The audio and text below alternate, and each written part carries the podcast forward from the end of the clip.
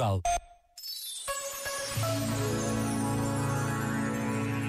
Há dias assim, em que olho à minha volta e penso que quem tinha razão era Shakespeare. Os homens deviam ser o que parecem, ou pelo menos não parecerem o que não são. A arte de fingir e a manipulação da aparência são cada vez mais frequentes. Por isso mesmo, é importante ter presente o que o Evangelho nos ensina.